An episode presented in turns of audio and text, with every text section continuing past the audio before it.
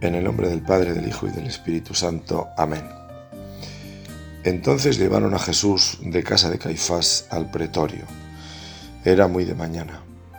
Y ellos no entraron al pretorio para no contaminarse y poder comer la Pascua. Pilato entonces salió fuera hacia ellos y dijo, ¿qué acusación traéis contra este hombre? Ellos respondieron y le dijeron, si este hombre no fuera malhechor, no te lo habríamos, no te lo hubiéramos entregado. Entonces Pilato les dijo, llevadle vosotros y juzgadle conforme a vuestra ley. Los judíos le dijeron, a nosotros no nos es permitido dar muerte a nadie, para que se cumpliera la palabra que Jesús había hablado, dando a entender de qué clase de muerte iba a morir. Entonces Pilato volvió a entrar al pretorio y llamó a Jesús y le dijo, ¿Eres tú el rey de los judíos? Jesús respondió, ¿esto lo dices por tu cuenta o porque otros te lo han dicho de mí? Pilato respondió, ¿acaso soy yo judío? Tu nación y tus principales y los principales sacerdotes te entregaron a mí. ¿Qué has hecho? Jesús respondió, mi reino no es de este mundo. Si mi reino fuera de este mundo, entonces mis servidores pelearían para que yo no fuera entregado a los judíos. Mas ahora mi reino no es de aquí. Pilato entonces le dijo, Así que tú eres rey. Jesús respondió, Tú dices que soy rey. Para esto he venido, para esto yo he nacido y para esto he venido al mundo, para dar testimonio de la verdad. Todo el que es de la verdad escucha mi voz. Pilato le pregunta, ¿qué es la verdad? Y habiendo dicho esto, salió otra vez a donde estaban los judíos y les dijo, yo no encuentro ningún delito en él, pero es costumbre entre vosotros que os suelte a uno en la Pascua. ¿Queréis pues que os suelte al rey de los judíos? Entonces volvieron a gritar diciendo, no a este, sino a Barrabás. Y Barrabás era un ladrón. Comenzamos con este episodio del Evangelio de San Juan, este diálogo entre Jesús y Pilato. La verdad que Pilato tuvo en el Evangelio pues este protagonismo, si vale hablar así, tuvo la suerte de haberse encontrado cara a cara con Jesús. Digo la suerte porque en el Evangelio no aparece, yo recuerdo el episodio de Nicodemo, pero me cuesta encontrar otro episodio en el que, bueno, quizá la samaritana también, eh, y poco más, ¿eh? de, digamos, un, un encuentro cara a cara.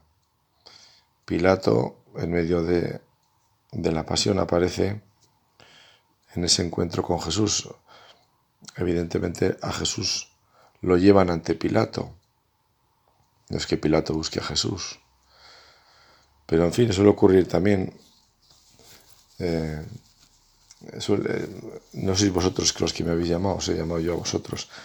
Al final, eh, quizá entra dentro de esa corriente también el que la iniciativa no es de uno se puede leer también desde ahí. El Señor aparece, se presenta ante Pilato. Lo llevan, pero ciertamente no es tampoco Pilato quien, quien lo llama. Pero bueno, no es eso lo, lo nuclear, sino el tema de fondo, que es el tema también de esta meditación, la verdad, que es pues uno de los grandes temas, quizá el tema de la vida, la verdad.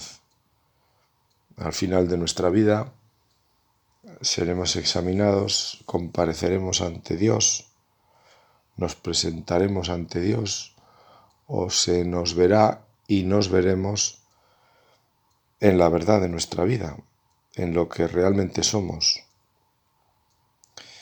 Este mundo nuestro, esta vida nuestra, la que en parte consiste, eh, hay una buena parte de, fingimiento, de engaño, incluso en el mejor de los casos, ¿no? De apariencia también. Y no en un sentido negativo, puede haber un sentido negativo, pero estaba pensando incluso en la publicidad, ¿verdad? La publicidad, pues se nos quieren vender cosas y se nos presentan, pues te hacen una fotografía de una cosa y la fotografía es esa, ¿no? Y aunque no la retoquen, pero claro, según cómo la cojas, dónde la cojas, te presenta una cosa que luego tú igual la ves en la realidad y dices, hombre, pero es esto, pues eh, fotografía era otra cosa, ¿no? Y es verdad. La realidad suele ser eso, más real, con perdón por la tontería, ¿no? Pero es así.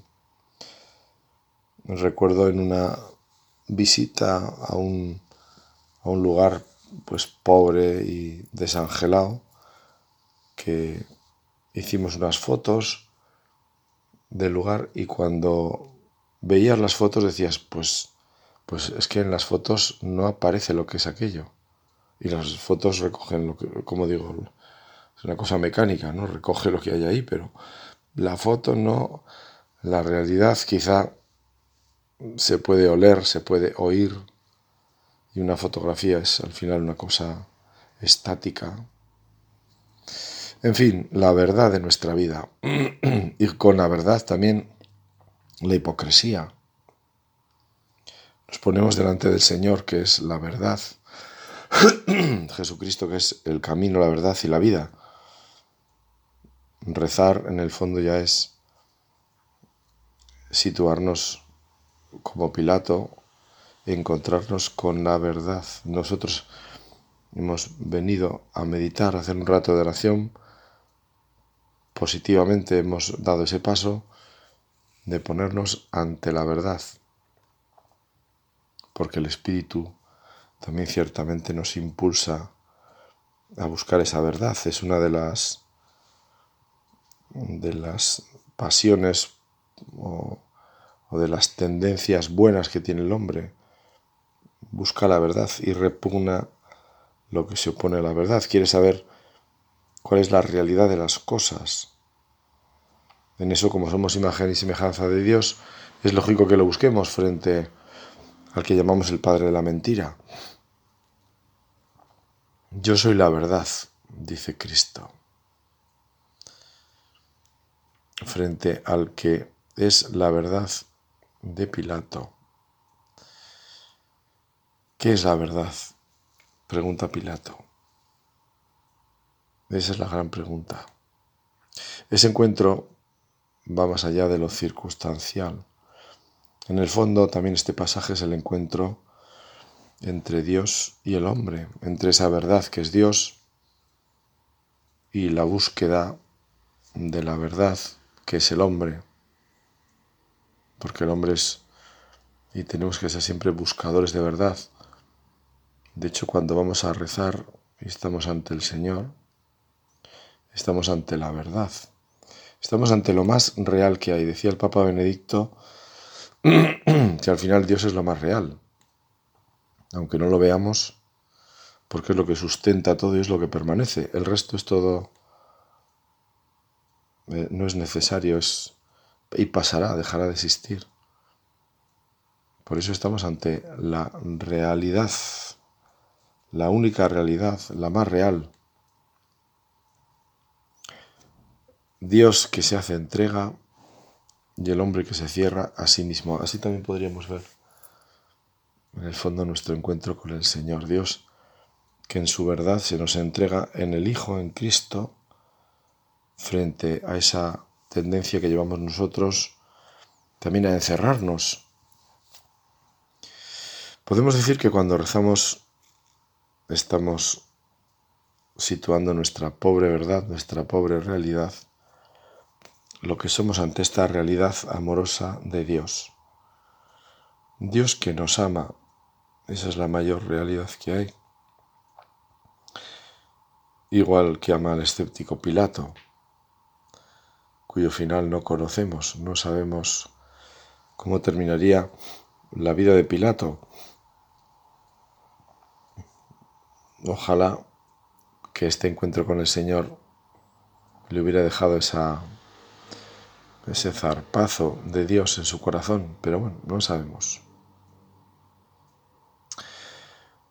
Nosotros cuando rezamos, mm, que no nos pase como a Pilato, al encontrarnos con el Señor, no nos quedemos en eh, una especie de preguntas más o menos prejuzgadas como ocurre con Pilato, que, que quizá no está abierto del todo a esa verdad de Dios. Nosotros al rezar tenemos que pedirle al Señor esa apertura de corazón, de corazón sincero, para descubrir en la verdad de Dios nuestra propia verdad, como decía San Agustín, que me conozca y que te conozca, y conociéndote a ti, Señor, me conozco a mí. Ahondando en tu verdad, entro yo en la mía, porque a partir de lo que tú eres, que eres el amor entregado, yo que soy hecho a tu imagen y semejanza, resulta que estoy llamado a amar, pero entregando mi vida, no de una forma teórica, sino en las cosas de cada día, en lo que la vida me trae, lo que la vida me presenta, que mi posición ante eso sea de entrega, de entregarme, de perderme, de hacer, como decía el Señor en alguna ocasión, lo que otros no quieran hacer. Es decir, quien quiera ser primero que sea el último. Por lo tanto, el último suele hacerle tocar lo que nadie quiere, lógicamente, no suele ser así. Si un, un grupo de personas dan a elegir, ¿verdad? Pues normalmente cada uno va eligiendo lo mejor, lo mejor, hasta que, bueno, el último elige, pues, el último no elige. El último, al último le queda lo que otros no han cogido. Ese es el ideal que pone el Señor del amor. Quien quiera ser el primero, que sea el último. Y eso no es en un sentido solamente de, un protocolo, de, sino, como digo, en las cosas de, del vivir diario, pues tiene muchos colores y, y muchos sabores. Por eso le pedimos a Dios en este rato de meditación que esa verdad que es Él sepamos verla también en lo concreto de nuestra vida, porque hablar de la verdad de Dios pues puede resultarnos quizá un tanto teórico y, dice, bueno, ¿y esto qué tiene que ver con la verdad de mi vida? Pues para empezar esto. Señor, que yo elija hoy, en este día, lo que quizá otros no quieren hacer. Que cuando alguien me reclame para caminar una milla, le acompañe dos. Que si alguien me pide un trozo de mi tiempo, es decir, me quiere quitar ropa, entendiendo por ropa el tiempo, pues yo le dé gustosamente más tiempo incluso del que me pide. Y como eso lo demás que tu luz y tu gracia nos acompañen para que podamos no solo ver esas invitaciones de día a día a amar así, sino responder, porque nosotros no podemos. Sin mí no podéis hacer nada, dice el Señor. En nuestro mundo vivimos esta crisis de verdad que, que llamamos relativismo, todo relativo, curiosamente, excepto esto mismo. El relativismo llevado al extremo lleva a vivir desde esa verdad a quien afirma que no hay verdad. Esta contradicción de que el relativismo no es relativo, el relativismo se ve que es una verdad. Bueno, somos así. Un relativista debería seguir la invitación de Jesús a Mateo, que sentado en su telonio mirando las monedas sin embargo, supo dejarlo todo y marchar tras Jesús, porque el dinero para Mateo era relativo. ¿Llegó a ser relativo? No, no fue tan importante. Fíjate, también esto para nosotros, que interesante es todo lo que tenemos, lo que manejamos nosotros, ¿eh? en nuestras manos, nuestros intereses, nuestras... Pues también tiene que ser relativo, incluso aquello que se nos ha encomendado en nuestro trabajo y bueno, pues es relativo porque quizá una enfermedad lo pone en solfa y tenemos que saber acogerlo también así. Ven y verás fue otra de las invitaciones a los apóstoles. Esto es una invitación también para nosotros, que es algo así como, ven y prueba, no tengas miedo, no tengas miedo. Justamente este fue, esta fue la invitación de San Juan Pablo II, que recordaremos nada, más ser elegido Papa, no tengáis miedo, abrid las puertas a Cristo. Señor, que no tenga yo miedo a tu verdad, que no tenga yo miedo a vivir la verdad de mi vida, que es la tuya, que no tenga yo miedo en el fondo a ser fiel a lo que tú me pidas, porque quiero ser tu hermano y tu madre. ¿Quiénes son mi madre y mis hermanos? Pues los que hacen la voluntad de mi Padre del cielo. Entonces yo quiero entrar también en esa hermandad con Jesús, que es lo que de verdad, y nunca mejor dicho, me interesa. El resto, en tanto en cuanto. Y para vivir en esa hermandad, tengo que vivir desde, esa, desde ese buscar la voluntad de Dios, que era el alimento también del Señor, que sea mi alimento hoy, Señor, donde, cómo descubrir tu paso, tu voluntad sobre mí. ¿Cómo puedo proponer yo esta verdad? ¿Cómo puedo estar más abierto a esta verdad que eres tú? Escucha la voz de Dios. Dios no deja de hablar. Ante el Señor le decimos, háblame Señor, que es una buena oración. Ayúdame a escucharte, porque aunque tú hables y yo no escucho, me quedo igual. Quizá nos ayuda a esa consideración de que, siendo Dios amor, como dice la Escritura, el amor es comunicativo, como decimos, no se dice en filosofía, el bien es de suyo difusivo, tiende a expandirse. Cuando llevamos algo bueno en el corazón, una experiencia positiva, algo que nos ha dejado buena huella, tendemos a contarlo. Nos sale decirlo sin proponérnoslo. Por eso Dios ha creado, porque es bueno. Dios no crea por necesidad, porque no necesitas nuestras oraciones ni nuestras bendiciones te enriquecen, dice una de las oraciones de la misa. Y es verdad. Y sin embargo continúa diciendo, tú inspiras y haces tuya nuestra plegaria. El Espíritu Santo ora en nosotros con gemidos inefables, dice la Escritura, y por eso creo que era San Agustín quien decía que Dios tiene sed de que tú tengas sed. Dios que nos ha creado, nos ha creado sedientos de nuestro amor. El Señor quiere que lo deseemos, como un padre desea ser amado por su hijo, por su condición de padre, no por otra razón. La creación es así, obra gratuita del amor de Dios, es un don, algo que Él ha querido compartir con nosotros, no tenemos derecho a nada. Dios nos ha llamado a compartir su vida misma. Esta es la primera verdad sobre la que se asientan las demás, la primera verdad de nuestra vida, la que atisbamos cuando tenemos uso de razón y nos preguntamos por nuestra vida, por su sentido.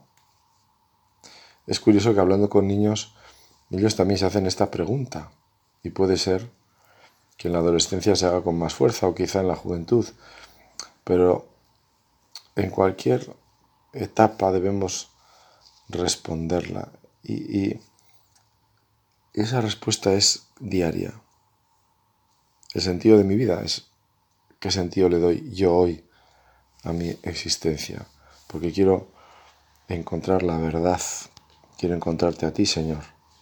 en el vivir diario.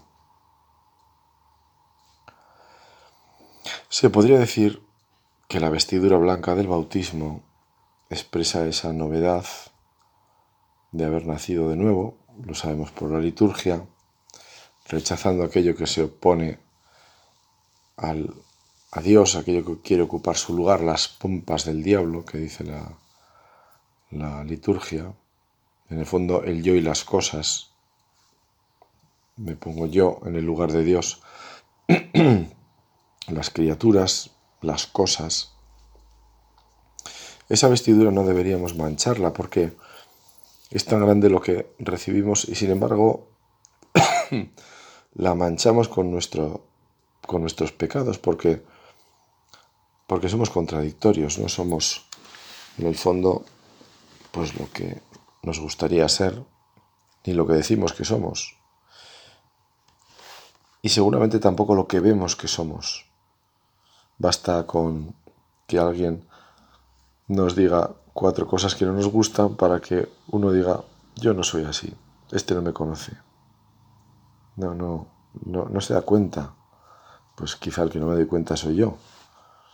Y el que no me conozco soy yo. En el fondo hablamos y afirmamos lo que luego no hacemos tantas veces. A veces hago el bien que no quiero y otras el mal que no quiero, decía San Pablo, desde su propia experiencia el perseguidor de Dios en el nombre de Dios, es una autoridad para hablar de la hipocresía, es aquello que se opone a la verdad. Es que tendría mala intención Saulo de Tarso. No hacía aquello convencido de hacer lo correcto. Pues no es, no, es quizá momento de entrar en las intenciones de San Pablo, qué sé yo, ¿no? Pero sí sabemos que San Pablo después, con la luz del nuevo nacimiento, con la luz del encuentro con Cristo, habla claramente del hombre viejo y del hombre nuevo. Y cuando habla del hombre viejo, está hablando, como digo, desde su propia experiencia. El hombre viejo persigue, el hombre nuevo es perseguido. El hombre viejo es hipocresía, el hombre nuevo es un buscador de la verdad. Y en nosotros siempre hay algo de hombre viejo, porque aunque hemos nacido de nuevo, sin embargo, como dice el catecismo, la concupiscencia, es decir, esa inclinación hacia el mar, hacia el mal, perdón, pues va como la piel a los huesos, va con nosotros. Por eso nuestra lucha, nuestro empeño también, nuestro esfuerzo, el esfuerzo y la gracia, pero las dos, las dos. El hombre nuevo se ha encontrado con la verdad y le reza esa verdad que tiene rostro y palabra para que el Espíritu Santo transforme este pobre corazón que tenemos a semejanza del suyo. Dame, Señor, un corazón semejante al tuyo. El profeta Isaías denunció la hipocresía de su tiempo. Este pueblo se acerca a mí con la boca y con los labios me honra, pero su corazón está lejos de mí. Y su temor de mí no es más que un mandamiento de hombres que les ha sido enseñado. Siglos más tarde Jesús citó este versículo, apuntando también a esa condenación de los líderes religiosos de su día. Aparece en San Mateo. Este pueblo me honra con los labios. Y sabemos esas diatribas de Jesús hipócritas, sepulcros, esas palabras duras del Señor, porque le tenía que doler al Señor, el Señor que es la verdad, que tiene una mirada tan sencilla, tan bueno, pues inimaginable para nosotros, al menos para mí yo no puedo imaginar. Puedo imaginar, pero me, quedo corto porque es la mirada de la verdad, es la mirada de la limpieza y yo no la tengo.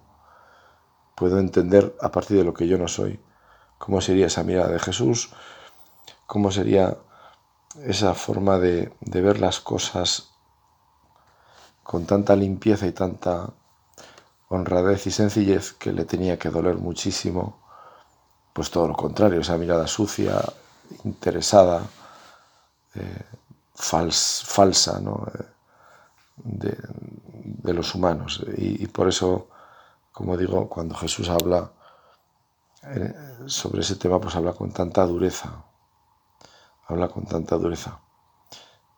Es la experiencia de la gente buena, los santos, que atisban mejor el pecado, la, la maldad del pecado, precisamente porque ellos viven en esa tensión por el bien, por vivir en la gracia de Dios, por la santidad que, les resulta tan, tan doloroso.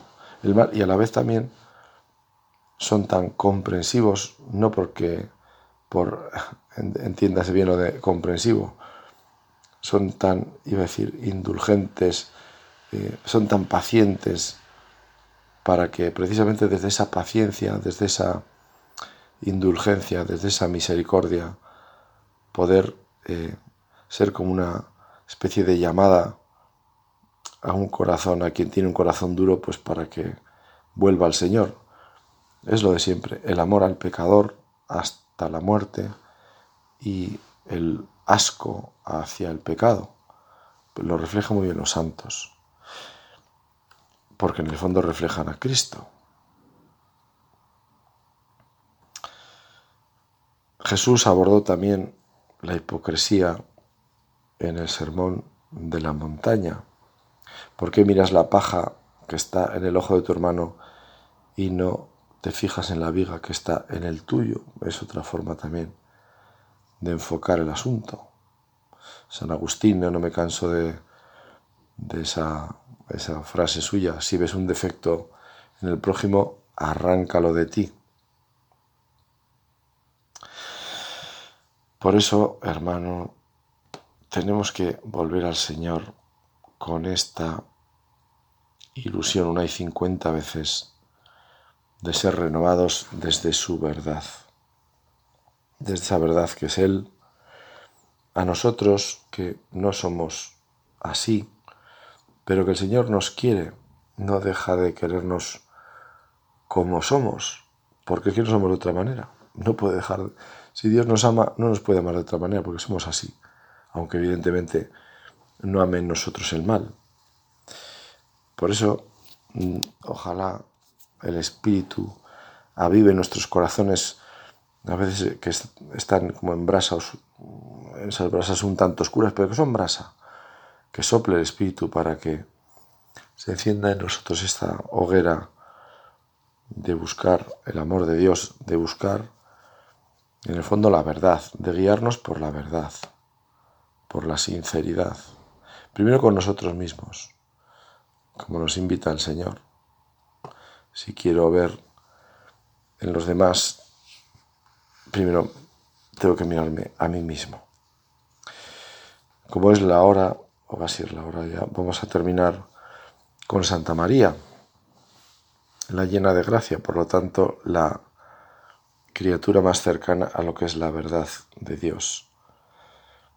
Si hemos conocido personas en este mundo, conocemos que esta persona, mira, es una persona muy sincera, te dirá siempre lo que piensa, es una persona honrada, es una persona incapaz. Bueno, pues la Virgen quizá nos puede ayudar a entender un poco mejor cómo sería la Virgen María en este asunto, ¿no? La que no tuvo pecado, ni tenía tampoco la, el pecado original, por lo tanto no, tenía esa inclinación al mal, es decir, tenía también esa mirada limpia, esa mirada verdadera sobre la realidad. Bueno, pues con esa mirada la Virgen te mira a ti me mira a mí, nos mira, para que así, desde esa mirada, nosotros intentemos también mirar a los demás con esa misma indulgencia y ese deseo de verdad para todos. Que sea ese hoy nuestro compromiso. Así sea.